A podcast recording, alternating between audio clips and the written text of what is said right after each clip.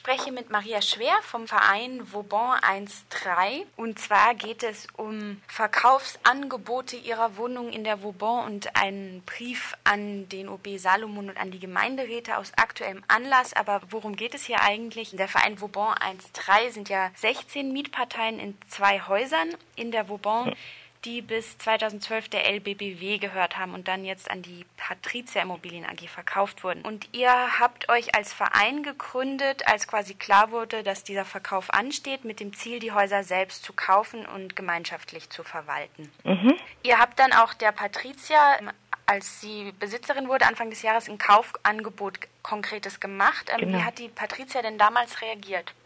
Also ich muss erst eines korrigieren, wir sind nicht 16 Mietparteien, wir sind 28 Mietparteien. Es sind 26 Wohnungen und zwei Gewerbeeinheiten. Wir haben am 8. März zusammen mit der Langemarkstraße, da gibt es auch eine Mieterinitiative, ein Kaufangebot äh, nach Augsburg geschickt. Das wurde abgelehnt mit der Begründung, dass ähm, die Patricia AG kein Interesse daran hätte, in Freiburg Mietwohnungen aufzugeben. Sie wollen weiterhin als verlässlicher und professioneller Mietpartner zur Verfügung stehen und sich eher in Freiburg ausbreiten, als hier ähm, Wohnungen oder ganze Objekte gar zu verkaufen. Hm. Und dem entgegen steht ja aber jetzt aktuell, dass die Patrizia jetzt an die Mieter einzelne ähm, Verkaufsangebote gemacht hat. Also widerspricht genau. da eigentlich Ihren damaligen Aussagen? Das widerspricht komplett. Zumal es auch so ist, wir haben jetzt Zeit, ähm, die Wohnungen oder Einheiten, je nachdem, ich habe beides, ich habe eine Wohnung und eine Gewerbeeinheit in Miete. Ich kann beides erwerben. Wenn ich das bis 30.11., das gilt für uns alle, wenn wir das bis 30.11. nicht getan haben, dann wird es auf den freien Markt gehen und die Wohnungen und Einheiten werden auf jeden Fall verkauft werden. Hm. Und ähm, ihr habt ja ein Kaufangebot gemacht, das sich damals auch an dem Preis orientiert hat, ähm, den die LBBW für den Verkauf bekommen hat. Genau. Ähm, ist dann da jetzt ein preislicher Unterschied zu merken, was die Patrita jetzt dafür haben will? Oh, da ist ein sehr deutlicher preislicher Unterschied zu merken. Hm. Also die haben 21.500 Wohnungen gekauft. Der durchschnittliche Kaufpreis, wir wissen nicht genau, wie groß die Wohnungen waren. Wir haben mal ausgerechnet, dass die, äh, es wurde die Wohnungsmenge, also die Anzahl der Wohnungen veröffentlicht und die Anzahl der Mieter. Es waren knapp drei Personen pro Wohnung im Durchschnitt. Mehr wissen wir auch nicht. Und wir wohnen jetzt in einer Vierzimmerwohnung, wir sind vier Personen. Die durchschnittliche, der durchschnittliche Kaufpreis für alle Wohnungen zusammengerechnet, egal wie groß, egal in welchem Zustand, lag deutlich unter 70.000 Euro für Patricia. Ich habe eine Vierzimmerwohnung, habe die jetzt angeboten bekommen für 196.000 Euro.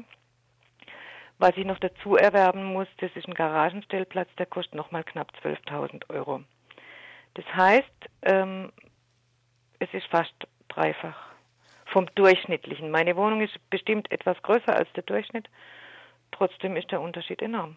Hm, also da zeigt sich schon, dass sich eigentlich bewahrheitet, was befürchtet wurde, dass die Patricia das als ähm, ja als Renditeobjekt sieht und nicht als, ähm, wie sie selbst ausdrückt, als Mietpartner. Nein, es ist ein reines Renditeobjekt. Rein. Genau.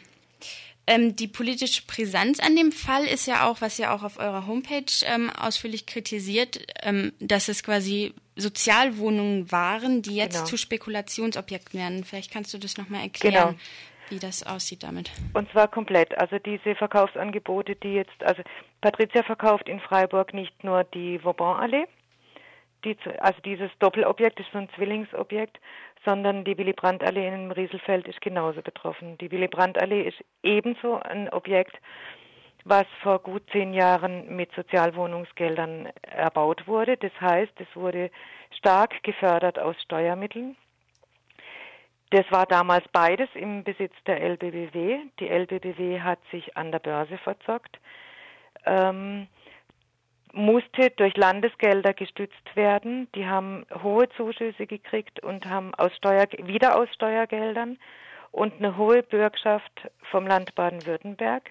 Das war dann der Punkt, wo äh, Brüssel eingeschritten ist und gesagt hat, das kann nicht sein dass ähm, eine Bank für ihr Nebengeschäft, also Immobiliengeschäft ist das Nebengeschäft der Bank, dass eine Bank dafür aus Steuermitteln gestützt wird, weil das einfach wettbewerbsverzerrend ist und hat daraus den, das Urteil abgeleitet, sie müssen sich vom Nebengeschäft trennen, sprich die Wohnungen verkaufen. Hm.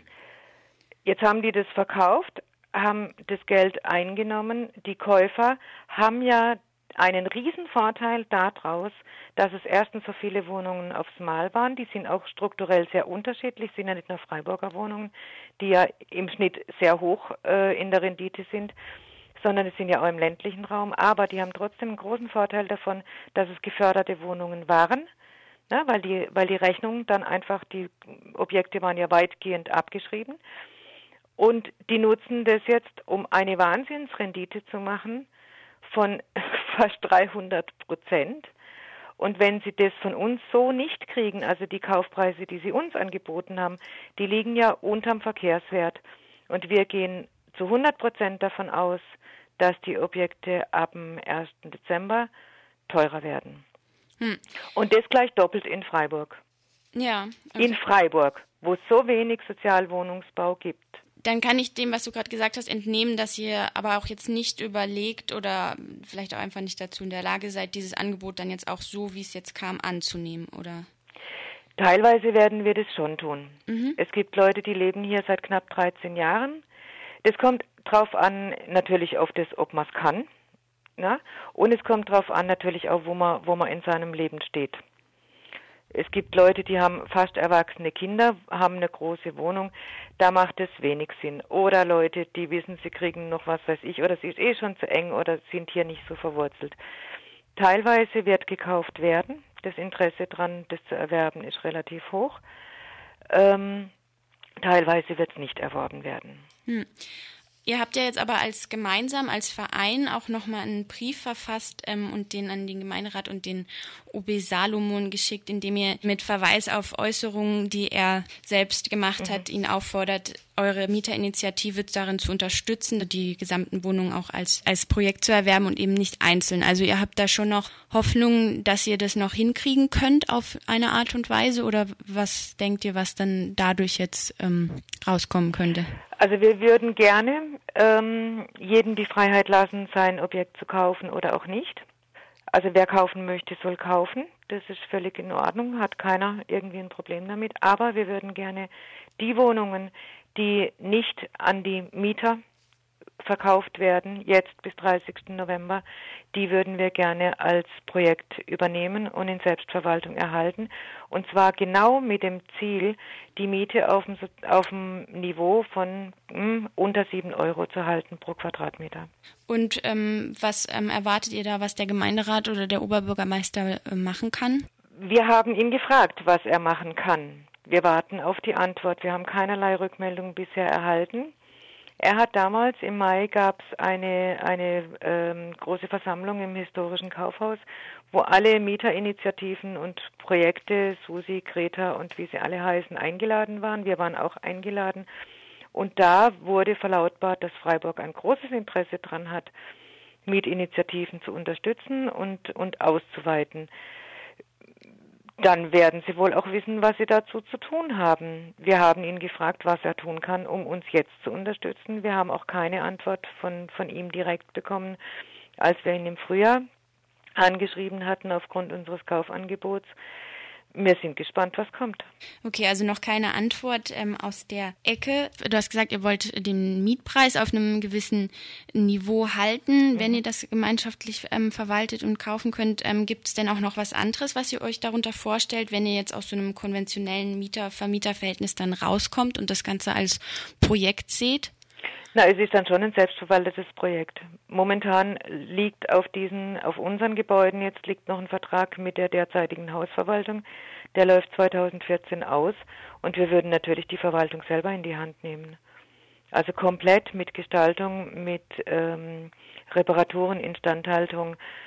Und da gibt's einiges zu tun. Äh, das würde man schon selber entscheiden. Und dann kann man auch entscheiden, was man macht, wie man es macht, ob man es selber macht, ob man es machen lässt was das für einen finanziellen Rahmen hat. Auch die, die äh, Mieteinnahmen und so kann man auch selber verwalten. Und wir könnten selber entscheiden, was wir damit machen. Seid ihr am Überlegen, das als, ähm, ich glaube, das war mal eine Überlegung, das als Mietshäuser-Syndikatsprojekt zu Auf machen. Auf jeden Fall.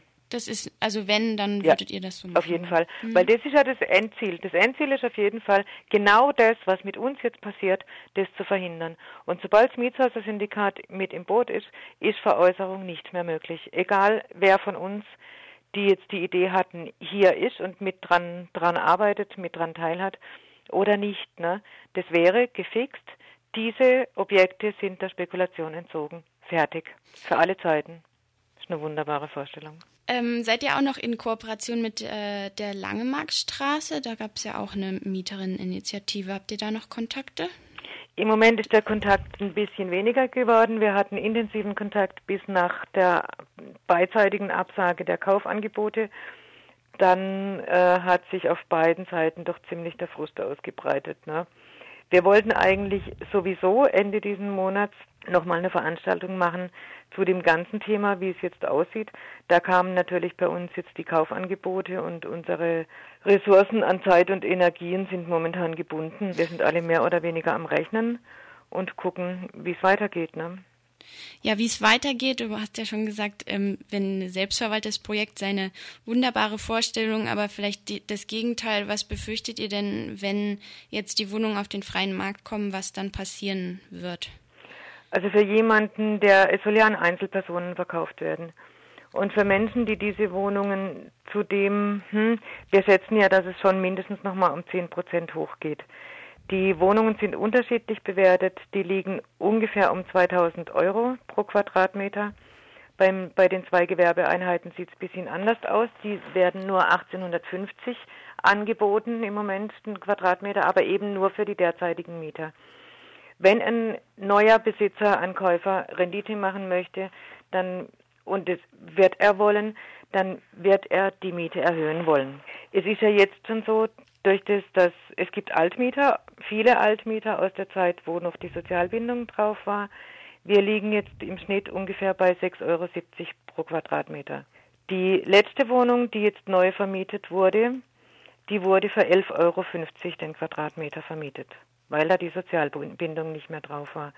11,50 Euro ist das, was man hier vom Mietspiegel her knapp erreichen kann. Der liegt momentan bei 11,35 und wir rechnen absolut damit in den Wohn, im Wohnbereich rechnen wir damit, dass die gesetzlichen Möglichkeiten ausgeschöpft werden. Das heißt, alle, alle drei Jahre 20 Prozent Mieterhöhung. Und im Gewerbe rechnen wir damit, dass mehr verlangt wird, weil da gibt es ja diesen Mietpreisschutz nicht. Ne? Im hm. Gewerbe ist es frei. Das heißt, der neue Besitzer kann sagen, hm, ich hätte gern das Doppelte. Und man kann dann entweder innerhalb von sechs Monaten das aufbringen. Also ne, man hat sechs Monate Zeit zu gehen oder den Vertrag so hinzunehmen, wie er ist. Hm. Die Patricia hatte ja aber eine, ähm, eine sogenannte Sozialcharta ja. unterschrieben beim Kauf, ähm, wo ja auch Klauseln drin sind, die eben den Bestand ähm, schützen sollen, also vor allem Bestandsmieter und auch auf Mieterhöhungen ähm, gibt es da, glaube ich, auch Bestimmungen, dass die mhm. nur ähm, ein gewisses Maß nicht übersteigen dürfen. Was ist denn mit dieser Charta, wenn verkauft wird? Hat die dann noch Gültigkeit? Wir haben nicht nachgefragt, ob die noch Gültigkeit hat. Wir gehen davon aus, dass sie keine Gültigkeit hat. Wir haben ein Schreiben bekommen, was beinhaltet, dass Mieterinnen und Mieter, die vor Ende April diesen Jahres eingezogen sind, dass die von Eigenbedarfskündigungen verschont bleiben sollen für die nächsten 20 Jahre. Wobei das ja, wie eben die Sozialkarte auch, das sind Zollbestimmungen. Das Gesetzliche ist drei Jahre, gilt der Schutz vor Eigenbedarfsklage.